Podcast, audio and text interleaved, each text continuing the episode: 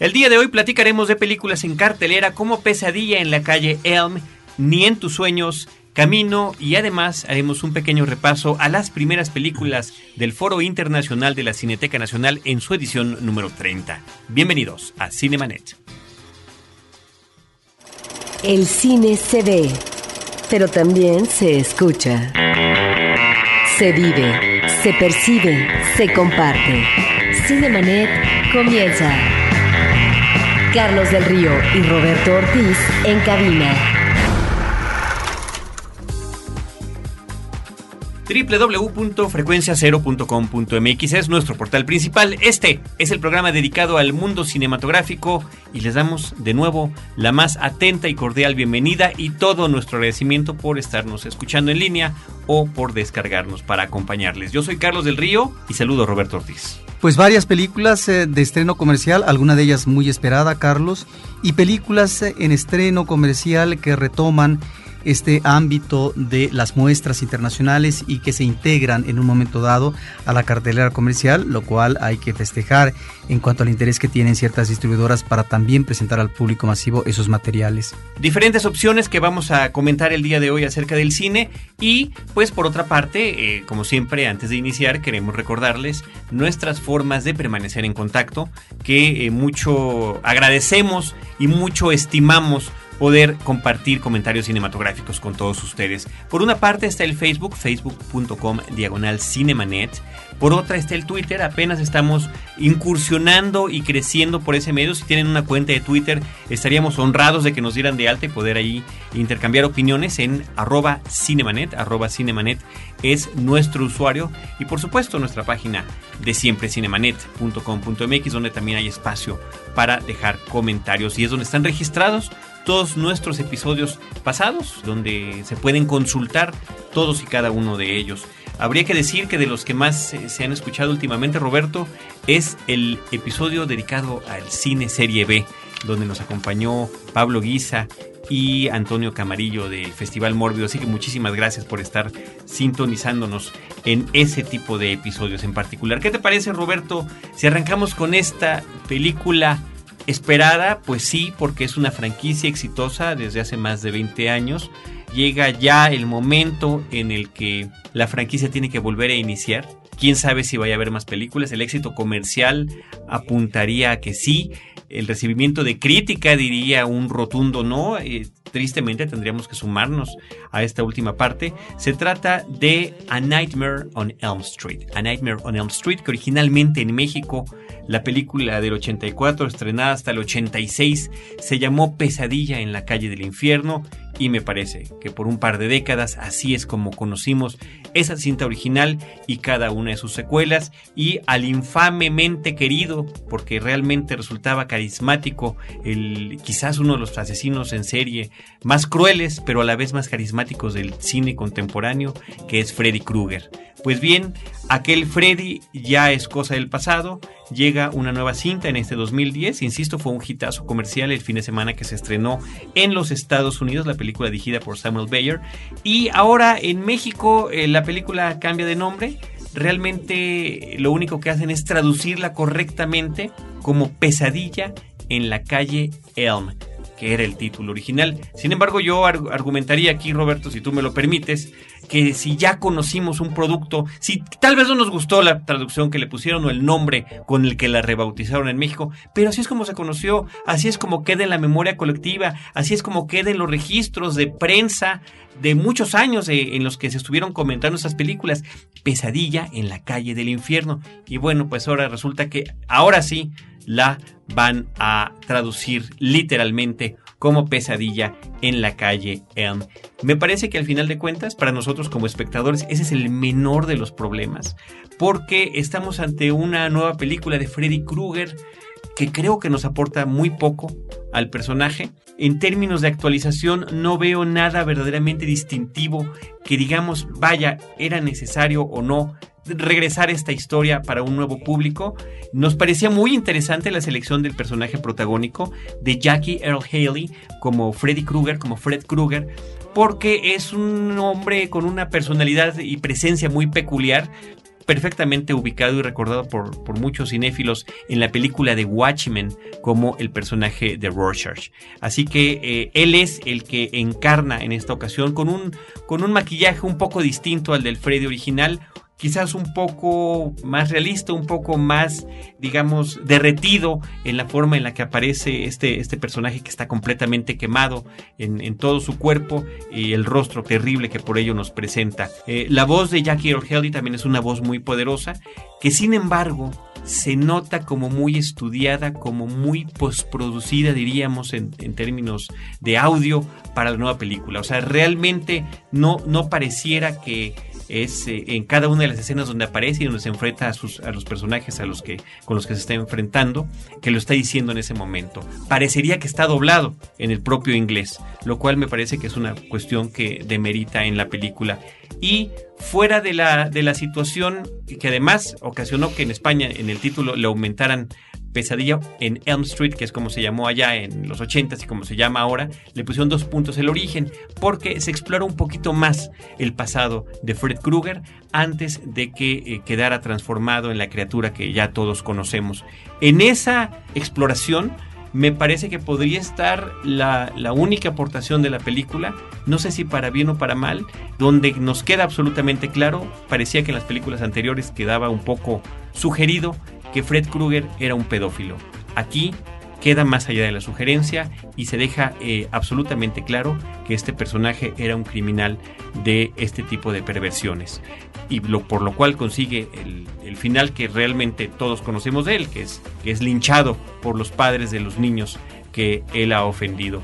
El, el Freddy Krueger original eh, de Robert Englund contra el de Jackie Earl Haley tiene una diferencia sustancial que es en la nueva la ausencia de ese humor, de esa ironía, de ese sarcasmo que le daba un toque especial al personal. Aquí es más serio y sí tratan de llevar ese estilo en la nueva película, pero me parece que sin poder conseguirlo del todo, porque pretende ser una película más oscura sin que en realidad lo consiga. Pero bueno, quienes sean fans del personaje del cine de horror ya lo podrán juzgar ustedes por sí mismos. Pesadilla en la calle Elm, A Nightmare on Elm Street del 2010 de Samuel Bayer y protagonizada por Jackie Earl Haley.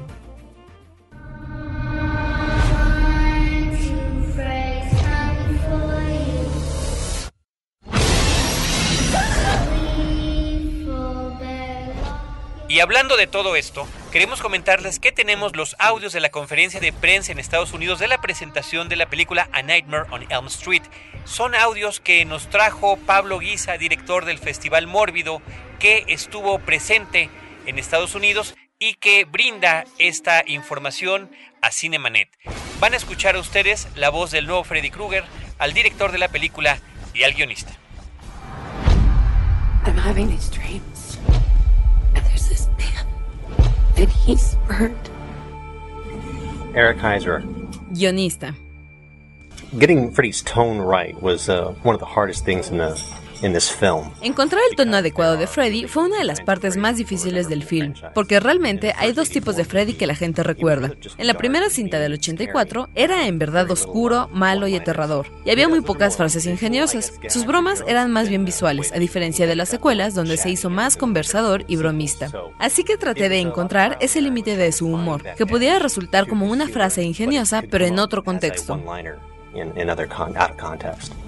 Oh, God. No, just me.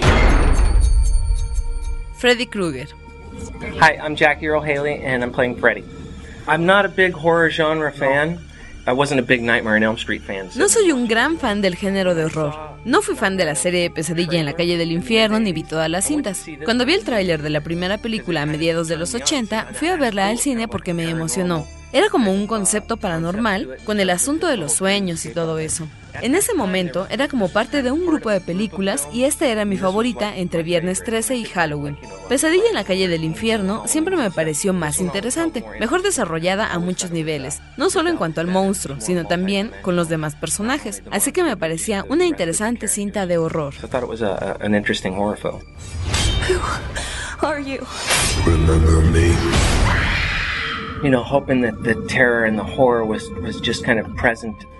Esperaba que el terror estuviera presente, pero para mí era más sobre adentrarme en el personaje y lo que le pasaba, y darle un significado y esperar que al final realmente asustara. Y ahora, si me dices que sí asusta, eso me agrada. Es decir, espero que así sea. Yo vi la película y me gustó mucho. I saw the movie and I really, I liked it a lot. You have nothing to worry about. This won't hurt one little bit. Sam Baer. Director. Cuando me uní al proyecto, Robert Englund no estaba involucrado y pensaba que si íbamos a hacer renacer la franquicia del mismo modo en que Sean Connery siempre será visto como James Bond, pero las cintas deben continuar, o Batman ha sido interpretado por diversas personas, pensé que era muy interesante tener a alguien nuevo para hacer el personaje. Creo que Robert hizo un gran trabajo, pero cuando ves lo que Jack logró, te sorprendes. Y es una interpretación muy distinta. different interpretation. I had another nightmare last night. I can't tell what's real anymore. When I really realized that this was going to reboot the franchise, this was going to reinvent the franchise. Cuando me di cuenta de que esto iba a ser un renacer de la franquicia, una reinvención, realmente me emocioné. Y es lo que dirás al ver la película, que es un nuevo punto de partida. Algunas veces las franquicias deben reinventarse. Freddy se había vuelto un villano un tanto cómico y que ya no espantaba a la gente. Así que sí, lo que hicimos fue reiniciarlo. Quiero asustar a una nueva generación con esta película. Quiero que Freddy Krueger sea como Wes Craven pretendió que fuera, un verdadero monstruo de los sueños, alguien que pueda asustarte y matarte. Y no hay nada gracioso en morir. Y eso es emocionante sobre esta cinta, porque quería que de verdad asustara. Is exciting about what this movie is because I want it to be really scary. Freddy. Oh my god, you've seen him too. I think all of us underestimated how much work it was going to Creo que todos subestimamos cuánto trabajo tomaría hacer que Freddy luciera como luce ahora. Sabíamos que había elementos que no queríamos cambiar. El suéter a rayas, el sombrero, el guante, porque son como la capa y el baticinturón. Son cosas que no se pueden cambiar. Y pensé que podíamos modernizar la película haciendo que su cara luciera de verdad espeluznante. and really make his face just scary. We gotta stop this. How? Don't fall asleep. The dreams in this movie that the world doesn't. Los sueños en esta cinta suceden en un mundo muy parecido al real, así que no quería que mi Freddy alargara los brazos o se cortara los dedos, sino hacerlo más amenazador por ser un personaje menos sobrenatural y mucho más alguien que de verdad pudiera hacerte daño. More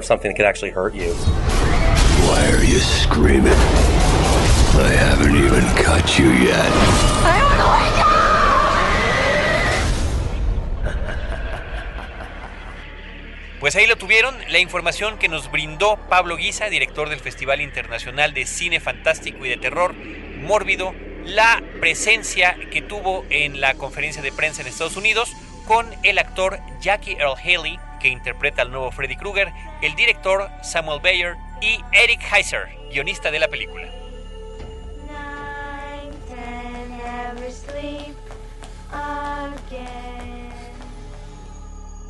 Por cierto que nuestros compañeros de Testigos del Crimen han dedicado un episodio, el número 138 de Testigos del Crimen, para platicar de la figura de Frederick Charles Krueger, pederasta y asesino sobrenatural. Si quieren escuchar más sobre esto, les invitamos a que escuchen este episodio. Roberto Ortiz también está en cartelera una película del 2008 española que se llama Camino, una película que fue eh, galardonada en España con los premios Goya, con varios premios Goyas importantes, eh, que es el, equivalente al Oscar, el equivalente al Ariel en ese país, y que causó una polémica tremenda por su contenido. Una película que se llama Camino, una cinta que habla del fanatismo religioso eh, desde la perspectiva de una familia con una hija con una enfermedad terminal. Un filme que está basado en una historia real, basado libremente, muy libremente en una historia real y que el director adapta una situación que sucedió en los años 80 a principios de los años 2000 en España con una familia que además de tener esta problemática está muy ligada al Opus Dei. Sí, aquí habría que destacar el papel de la actriz, que parece ser que se llama Nerea Camacho, una adolescente que está muy bien en el papel. Y efectivamente... En el papel principal, que es Camino, aquí hay un juego de palabras, ¿no? Camino es el nombre de la niña en la película, pero Camino tam- también es, según tenemos entendido, un libro del Opus Dei. Así es. Y está basada en un personaje que se llamó Alexia González Barras. Murió en 1985 de un cáncer fulminante. Este es un dato histórico. Actualmente está en proceso de beatificación. Entonces el director hace una película sobre este personaje, se inspira en él. Por supuesto que quedan mal parados más que los padres, la madre específicamente, que es eh, en la que arraiga un sentimiento de fanatismo. Lo interesante creo de la película es eh, cómo el director logra, si no descifrar, sí tratar de aterrizar cuáles son las inquietudes, los pensamientos, ah, eh, lo que es la apuesta lúdica de una jovencita de 14 y 15 años y cuál es la interpretación que tienen los adultos eh, de su vínculo o no con Dios. Ahí es donde creo está lo más interesante de la película. Por un lado, una chica que tiene una situación de enfermedad extrema y en donde se está entregando a Dios y esto es interpretado de manera dogmática por la madre de que finalmente la muerte tal vez será hasta bienvenida porque finalmente está siendo cobijada por Dios. Pero también está el otro elemento que es la ilusión romántica por parte de esta adolescente de saludar, de recibir a su príncipe azul, que es un chico, eh, un vecino de la tienda de pastelillos, y cómo los mayores interpretan de cierta manera lo que es esta realidad en donde la niña de alguna manera está viviendo una escisión está por un lado efectivamente su creencia religiosa y su acercamiento a Dios, pero también está este otro aspecto lúdico de su ilusión por tener un acercamiento, un primer acercamiento con un muchacho que podría ser un noviazgo y demás, ¿no? En ese sentido, me parece que hay una reflexión profunda por parte del director y él lo ha declarado. Él ha dicho, nadie sabe, así lo menciona el cineasta de esta película, Javier Fesser, ha dicho, nadie sabe lo que puede pasar en la mente de un adolescente. Y él se remite precisamente ante este caso particular de antecedente histórico, Carlos, en donde la mayor parte, según él, de los casos que ha estudiado, ¿sí? de, en este caso, eh, chicas que tienen un acercamiento hacia la Virgen, hacia Dios, etcétera, en donde considera que en estos casos eh, se da más una interpretación de los eh, mayores sobre lo que son los sentimientos en ese momento eh, de un adolescente o de una joven, más que en, en realidad lo que está pensando en este acercamiento hacia Dios por parte de la niña. Entonces me parece que la película está planteando ahí cosas que resultaron de polémica, molestas para cierto público. La película, efectivamente, como tú dices, fue ganadora de varios Goyas, pero también eh, obtuvo en su exhibición pública eh, una actitud reacia o un rechazo por parte de cierto sector de la sociedad.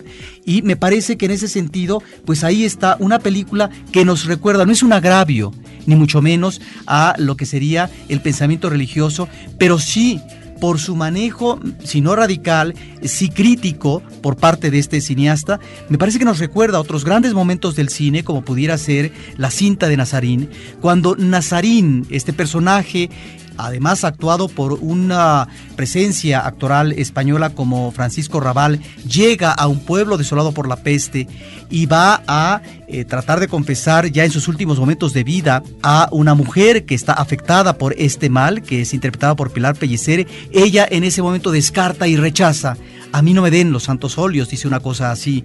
Es decir, aún en el momento último de la vida, el pensamiento de esta mujer no necesariamente tiene que estar con Dios. Y en ese sentido me parece que ahí está una gran escena de este cineasta español que fue muy crítico hacia la religión católica. Nuevamente encontramos en esta película Camino esta posibilidad de poder abordar algo que resulta interesante pero también muy polémico, Carlos. Creo que efectivamente la película está explorando muchas cosas y, explorarlas de esa manera resulta en un camino espinoso, porque además tú estás planteando dos situaciones argumentales. Por una parte, la enfermedad de la niña, la reacción de su familia, particularmente de la madre, en, una suerte de fanatismo, literalmente fanatismo religioso, y que los receptores de ese fanatismo son estos padres católicos del Opus Dei, y la historia del romance que quisiera esta joven adolescente hacia un niño que se llama Cuco, hacia un niño que se llama irónicamente, esto es un juego y una ironía más del director y guionista Fesser, se llama Jesús. Y en ese paralelismo de historias entra el elemento lúdico, la imaginación de la niña, donde está comparando esta eh, terrible situación que está viviendo con el cuento de la Cenicienta, que es un referente constante a lo largo de toda la historia y que además logra conseguir Fesser los derechos para incluir alguna escena de la Cenicienta de Disney dentro de su propia película. Algunas escenas de estas eh, oníricas, lúdicas, me parece que están bien logradas, otras no tanto, pero queda ahí muy clara cuál es la intención de presentarlas de esa manera y sobre todo me parece que termina muy bien la película con ese juego sarcástico entre lo que está sucediendo desde la perspectiva de la niña y lo que están interpretando los adultos. Sí, a mí me parece que a veces exagera en el toque melodramático de la película, sobre todo en la parte final, ahí eh, no coincidiría en ciertas cuestiones contigo, no en lo que tú dices tal vez eh, como secuencia final, pero sí en esta parte final donde hay eh, mucha reiteración en los diálogos sobre algo que ya se dijo.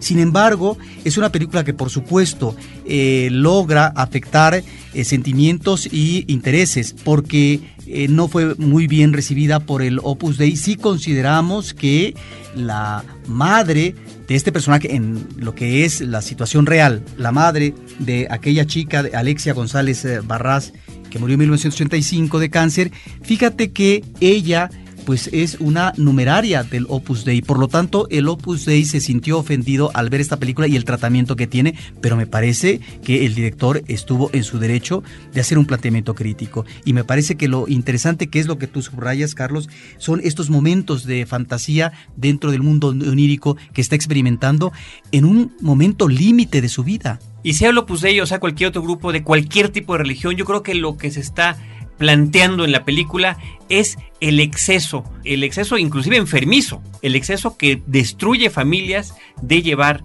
una religión hacia ciertos límites, cualquiera que ésta sea. En fin, ya cada quien lo decidirá y lo podrá juzgar por sí mismo. La película recibió Goya a mejor cinta, mejor director, mejor guion, mejor actor de reparto, mejor actriz revelación, que es esta chica Nerea Camacho, una niña preciosa además. De repente como que exagera cuando en algunas escenas abre demasiado los ojos, pero bueno, se le estaba pidiendo demasiado, ¿no? Está en todo un gran espectro de emociones, desde la tristeza y el dolor más terrible hasta la mayor emoción y alegría que puede disfrutar, inclusive no solo en la realidad, sino en sus mundos de fantasía. Y mejor actriz principal a Carme Elías, que es la que interpreta a la madre. Camino, película española de Javier Fesser en cartelera. También está en cartelera una comedia romántica estadounidense que se llama Ni en tus sueños. She's Out of My League de Jim Field Smith y que es protagonizada por Jay Baruchel, un chico que hemos visto en diferentes películas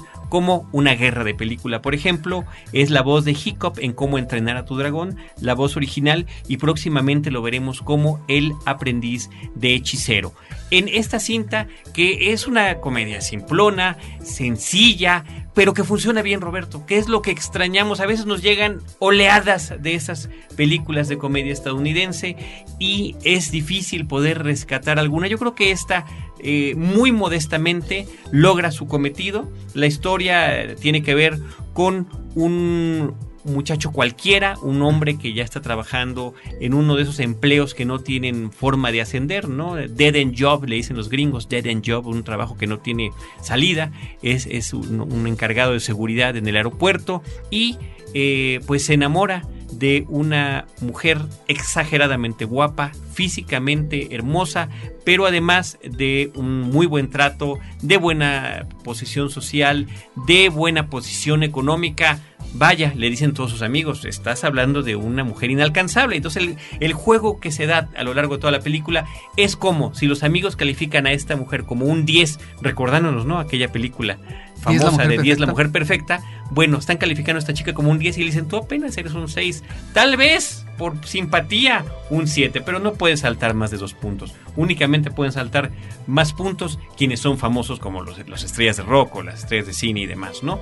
Pero en ese encuentro de mundos a través de las personalidades de cada uno es como pues se irá dando una historia de, de desenlace feliz que no es difícil de adivinar, pero que crea situaciones eh, simpáticas a lo largo de la película, recurriendo, bueno, claro, a un montón de clichés, cualquiera de ellos y uno de los más usados es ahorita la, la humillación del personaje principal, que se encuentra en situaciones extremas donde no puede controlar lo que está sucediendo a su alrededor, pero creería yo que manejado con la ligereza que ameritaba la película. She's Out of My League. La actriz protagónica se llama Alice Eve. La habíamos visto en esta película sobre inmigrantes en Estados Unidos protagonizada por Harrison Ford, eh, Crossing Over. Ni en tus sueños, She's Out of My League.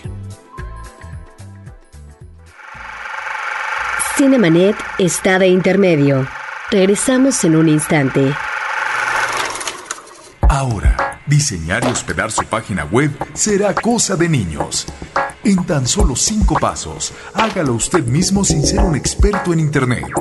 Ingrese a suempresa.com y active ahora mismo su plan.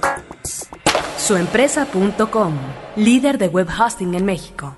Si eres de los que disfruta el vino pero no quieres preocuparte por sus complejidades, no te pierdas a Juan Sotres en Vino para Principiantes, el podcast de Frecuencia Cero. www.vinoparaprincipiantes.com Porque todo lo demás es solo comentario.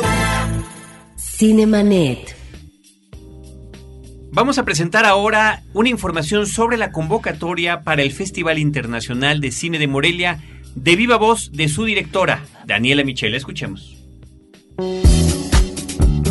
La convocatoria se abrió el 25 de abril y estamos recibiendo trabajos hasta el 4 de junio. Es una convocatoria abierta, totalmente gratuita para todos aquellos jóvenes cortometrajistas, documentalistas y realizadores de primeras y segundas películas. El festival está conformado básicamente por estas secciones competitivas de cortometraje, de documental y de primeras y segundas películas. Entonces para nosotros es muy importante recibir la mayor cantidad posible de trabajos para, pues, para en base a eso conformar nuestras secciones competitivas. También, por supuesto, participa una sección michoacana. Estamos recibiendo trabajos de Michoacán, o sea, documental, de cortometraje, o esperemos que haya alguna ópera prima por ahí realizada en Michoacán. También, por supuesto, tenemos un concurso de guion michoacano y esperamos a todos aquellos jóvenes que nos puedan favorecer con su atención. Sobre las alianzas que tenemos. En el caso del cortometraje, de cortometraje de ficción y cortometraje de animación. Los cortos que ganen estas categorías en el Festival Internacional del Cine Morelia podrán ser elegibles para la nominación al Oscar, ¿no? Eso es, esto es muy muy importante. De igual manera, eh, lo que les podemos comentar es que una selección de los trabajos ganadores que han participado en el Festival de Morelia pueden ser seleccionados por la Semana de la Crítica del Festival de Cannes para ser presentados en el Festival de Cannes del siguiente año. Es decir, lo que gane este año de corto, documental, de ópera prima o segunda película, el director general de la Semana de la Crítica, eh, Jean-Christophe Bellon, puede elegir de esos trabajos y mostrar un, programa completo del Festival de Cine Morelia en el Festival de Cannes, lo cual también es muy importante para los jóvenes realizadores mexicanos. Los trabajos eh, mexicanos que, están participando últimamente, bueno, podemos hablar de Alamar, ¿no? Una magnífica película de Pedro González Rubio que triunfó en el Festival de Rotterdam, que es uno de los más importantes del mundo. También ganó en el Bafisi y ha ganado en muchísimos otros festivales. En fin, eh, yo creo que la presencia del cine mexicano es, muy, muy importante este año en Cannes, ¿no? Recordemos lo que cuántas películas hay mexicanas en Cannes y bueno, otra excelentísima película que también participó con nosotros, Norteado de Rigoberto Perezcano, también pues ha, triunfado en importantísimos festivales a todo lo largo y ancho del planeta. La página es www.moreliafilmfest.com. Viene nuestro reglamento, las bases de la convocatoria para que todo el mundo pueda inscribirse. Subrayo que pues es una es una inscripción gratuita, es muy importante esto decirlo para que no haya tampoco esa esa limitante y bueno, también pueden inscribirse en línea y recibimos sus trabajos tanto en el Distrito Federal como en nuestras oficinas también en Morelia, Michoacán. Y bueno, pues estamos esperando recibir muchos trabajos. Tenemos, además, este año nos sumamos a la gran celebración del Bicentenario. El año pasado tuvimos una sección sobre cine e independencia en México, justamente el hecho de que Valladolid, ¿no? que, ahora es Morelia, haya sido la cuna de la conspiración para la independencia, nos dio motivo para nosotros adelantarnos un poquito en estas celebraciones y hacer un ciclo sobre independencia y cine mexicano. Y este año vamos a hacer algo sobre revolución y cine mexicano. Como tú sabes, eh, pues la revolución ha sido uno de los temas más, más recurrentes en nuestro cine y tan solo en el cine mexicano se han producido alrededor de 250 películas, ¿no? Entonces, pues vamos a tener una gran celebración, vamos a unir esfuerzos con la Filmoteca de la UNAM, con el INCINE, con Conaculta para presentar algunos de los trabajos restaurados que tocan el tema de la revolución. Y otra cosa muy interesante es que cada año nosotros le hacemos un homenaje a una figura del cine nacida en el estado de Michoacán. Este año son los hermanos Alba, que eran michoacanos, de gusto, porque son grandes pioneros, son los primeros cineastas en filmar la revolución, que fue la primera revolución del siglo XX. Entonces es, es un material pues de, de una gran importancia histórica. Lo más importante es que participe el mayor número posible de trabajos mexicanos y que todos los chicos con talento tengan la oportunidad en el Festival de Morelia, ¿no?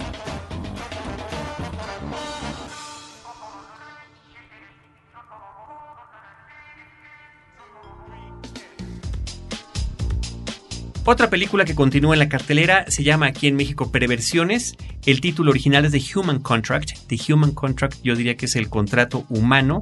Dirigida por Jada Pinkett Smith.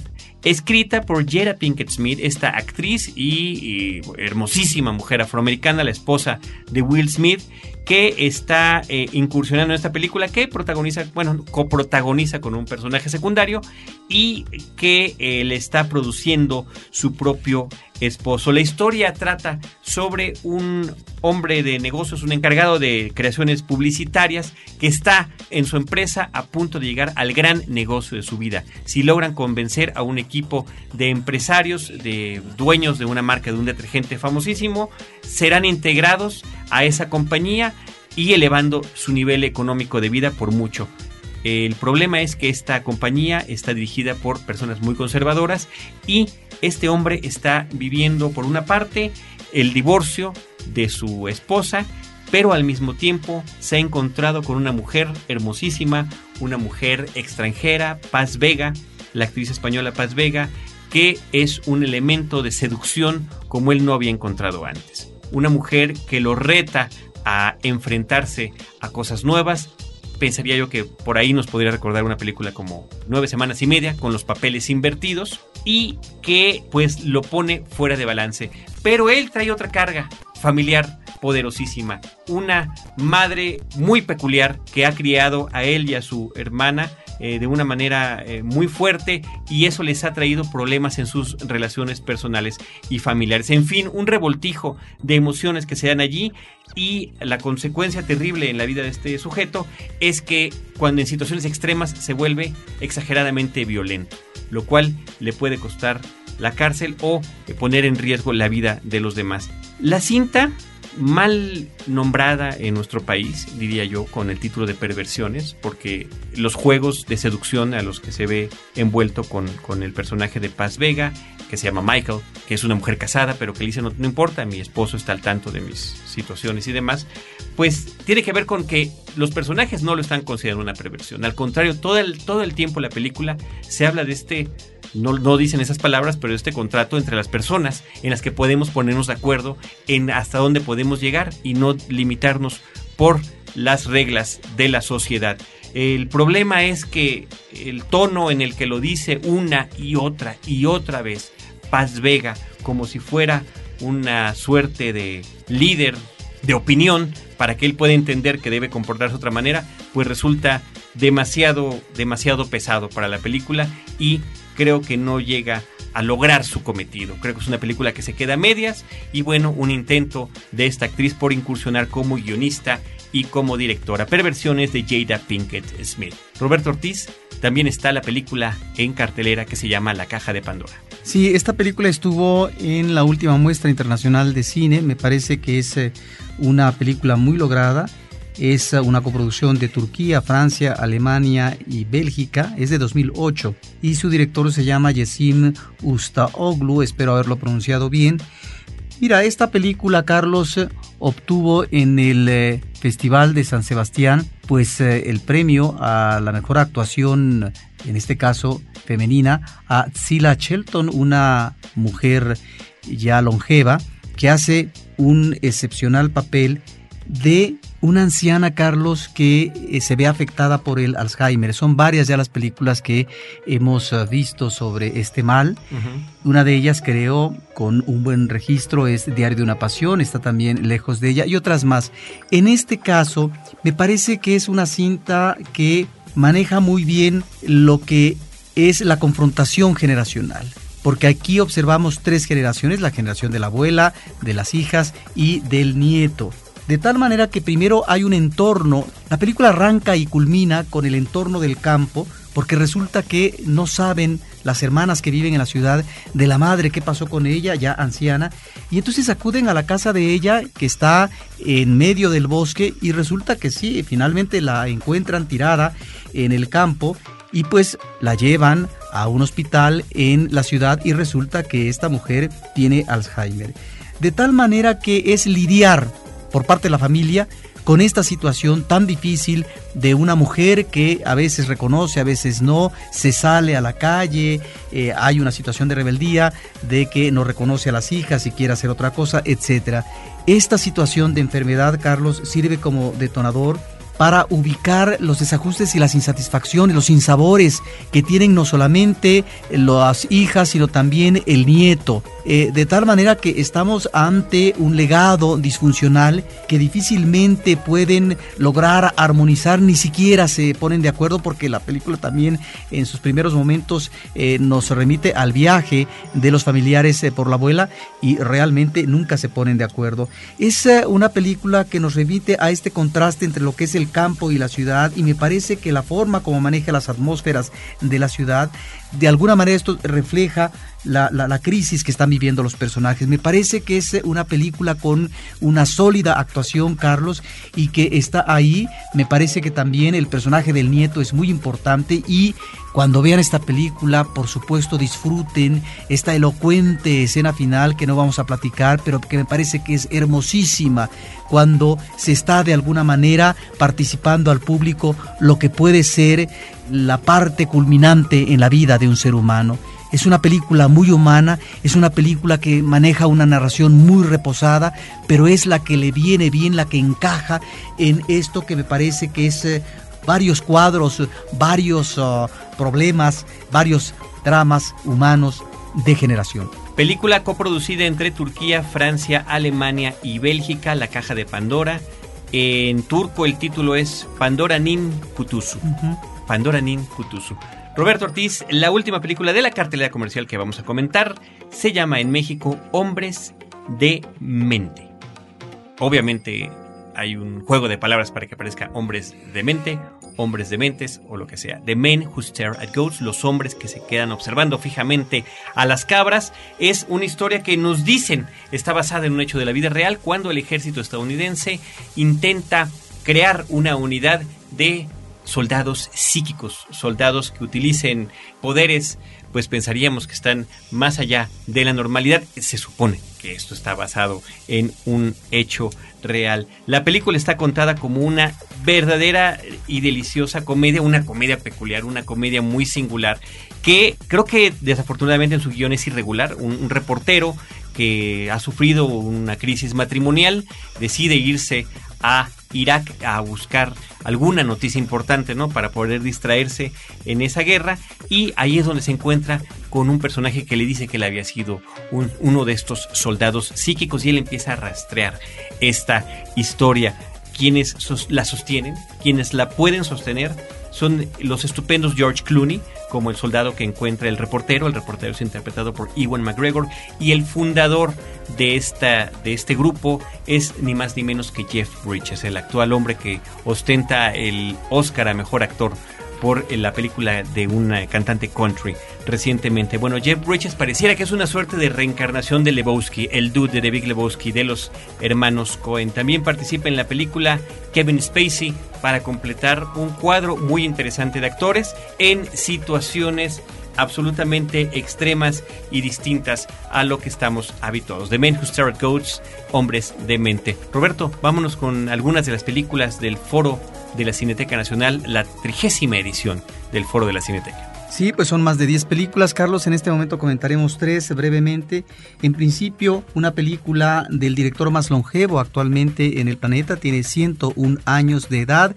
Cuando estaba haciendo esta película cumplía 100, de hecho estuvo aquí en eh, México recientemente, visitó la Cineteca Nacional y maneja una historia en su película que se llama Excentricidades eh, de una joven rubia en eh, una obra de Eka de Queiroz, uno de los escritores fundamentales eh, de Portugal. Y este cineasta lleva al ámbito contemporáneo una narración que nos recuerda mucho la estructura, Carlos, de la última película de Luis Buñuel, que nos remite a un Fernando Rey que va viajando en el tren y con su vecina de al lado le va a platicar la historia de eh, la mujer uh, fatal, la peor mujer que haya encontrado él en su vida. Bueno, pues así comienza la película y de repente vamos eh, viendo el desarrollo de esta relación que va teniendo el eh, personaje de Fernando Rey con esta mujer. Y al final la película concluye en el tren.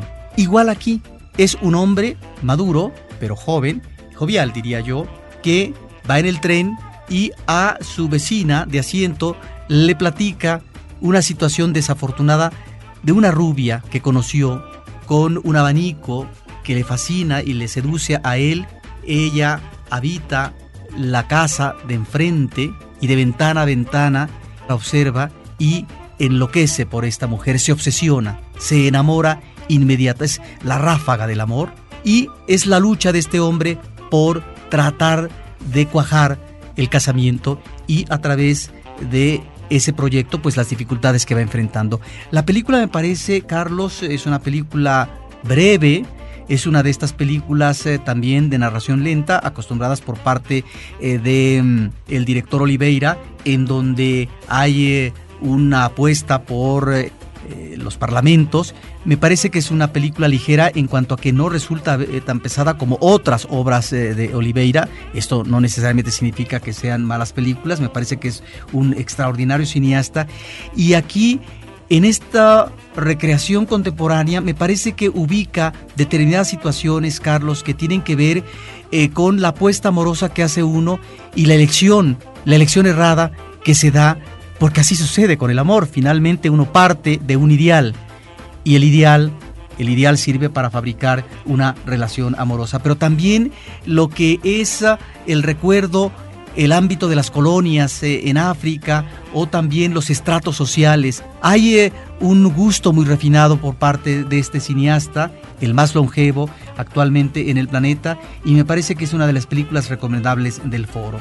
Y después, Carlos, eh, tú y yo vimos eh, recientemente Vuelve a la vida de Carlos Hagerman. La, película de Carlos Hagerman me parece que es un documental delicioso, un, un documental conmovedor. El pretexto inicial era registrar la historia de la pesca de un tiburón de una tintorera en la, en la costa de Acapulco que se hizo hace muchos años desde la playa, eh, un grupo de personas con una gran cuerda, anzuelo y demás. Después, a la hora de estar físicamente en el lugar y empezar a hacer las entrevistas para eh, rastrear eh, los detalles de la historia, bueno, descubren que hay un personaje muy poderoso que es el que había no nada más dirigido esta cacería, sino que influido directamente en la vida de todas las personas que lo rodeaban y nos referimos a un buzo, que fue un buzo muy famoso en su época en Acapulco, de nombre Hilario, que le decían el perro largo, el perro largo. Y bueno, la película da varias versiones de por qué se le llamaba así, tanto perro como largo, ¿no? Pero bueno, eh, eh, un hombre que acompañó a Johnny Weissmuller cuando visitaba Acapulco, que estuvo con los hermanos Kennedy eh, para acompañarlos a bucear, que se codeó con la realeza también cuando iban a bucear. Bueno, ¿con quién? El, mero mero era este hombre, una suerte de super persona o, de, o de super hombre que andaba por allí y del cual se enamora una gringa, una modelo neoyorquina, cuando está visitando con su esposo y con su hijo de tres años eh, Acapulco y que decide quedarse a vivir con él. Cuando Hagerman descubre toda esta historia, dice, bueno, lo que tenemos que hacer es dejar que ellos mismos cuenten a partir del hijo adoptado, de los hijos que tuvo con la gringa, de los amigos, del reportero que estuvo en esa pesca del tiburón, cuál era la vida de este perro largo.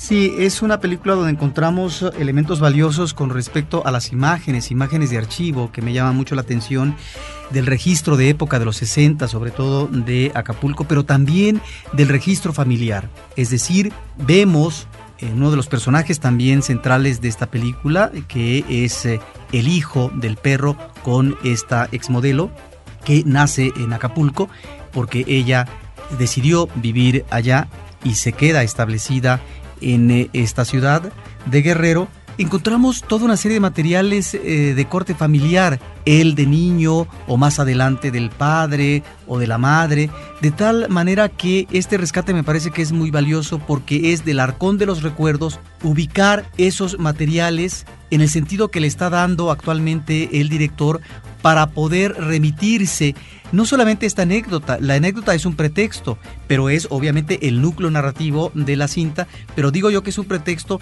para poder aterrizar en los personajes principales. Por ausencia, el perro, la madre, que todavía vive, su esposa, la exmodelo, y el hijo, el hijo que además está en una circunstancia eh, de crisis, no solamente en la infancia, sino más adelante en su madurez, porque la película también nos está planteando, Carlos, el problema de la identidad de dónde uno es o dónde se reconoce, del lugar donde uno nace o del lugar donde uno vive, que es una reflexión que maneja efectivamente eh, la señora. De tal manera que ahí está este documental con momentos, me parece, alegres, muy simpáticos. Hay uno que nos remite musicalmente a una marcha que utilizaba Hitchcock para su serie televisiva eh, y en donde encontramos un momento de gracia, pero también entrañable, que a mí de repente me recordó a Fellini en alguna de sus películas. Y así como esto, están otros elementos que me parece que van conformando una especie de mosaico en donde yo simplemente agregaría que hay cosas que se quedan cojas, que lamentablemente el director no pudo abordar de una manera más eh, profunda y entrañable y en donde me parece que es exagerada la presencia del hijo adoptado cuando creo que eh, tienen que cobrar o deberían de haber cobrado presencia también otros familiares como las hijas de la señora, pero sin embargo ahí está un documental que apuesta a un rescate entrañable y que en ese sentido me parece que es conmovedor y que es una película, Carlos, que gusta mucho al público. Absolutamente, yo soy de esas personas del público que quedan absolutamente conmovidas por conocer en poco más de una hora a todos estos personajes y sentirnos eh, parte de lo que nos están contando, de lo que nos están comentando. Me parece que la palabra entrañable verdaderamente le queda muy bien a esta película que además toma este título simpático de Vuelve a la vida a partir de la preparación del el cóctel de mariscos. Roberto, la última película que comentaremos el día de hoy. Sí, La Nana es una producción chilena y también de México del 2009 de Sebastián Silva. Esta ya se había presentado en eh, uno de los festivales importantes, creo que el de Guadalajara, y es una película muy interesante, eh, nos remite a una mujer, la nana es la sirvienta de una familia que tiene buena posición económica y que ha trabajado muchos años, 20, 30 años, no lo sé, y que ha participado desde que eh, han nacido un adolescente, ahora, o los niños, un niño y otro chico que va cobrando ya eh, el ingreso a la adolescencia, de tal manera que es una mujer que de repente se siente pues trastocada. Hay obviamente una personalidad paranoica en ella porque con tal de auxiliarla, la familia, en este caso la madre, que si maneja un plan de sensatez, pues eh, trata de conseguir eh, otras sirvientas para que la vayan apoyando y ella obviamente se niega porque considera que es indispensable y que por otra parte la familia la quiere y que solamente ella es la que tiene el deber de darse a los demás. Entonces es una película sin que sea el punto central que de alguna manera nos está abordando como otras películas en su momento. Recordemos eh, El Sirviente, por ejemplo, eh, de Joseph Losey o Las amargas lágrimas de Petra von Kahn de Fassbinder, que nos está remitiendo a esta cuestión de la servidumbre humana.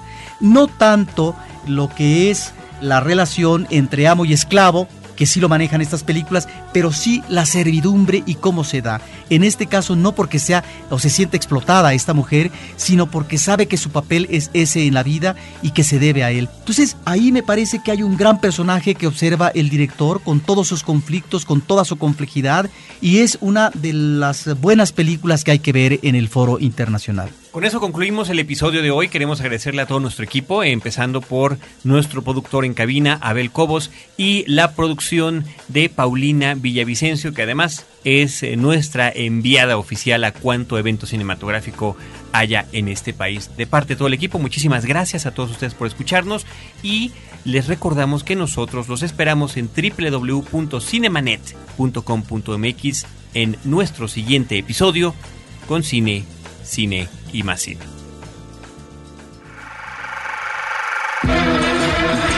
Cinemanet termina por hoy. Más cine en Cinemanet.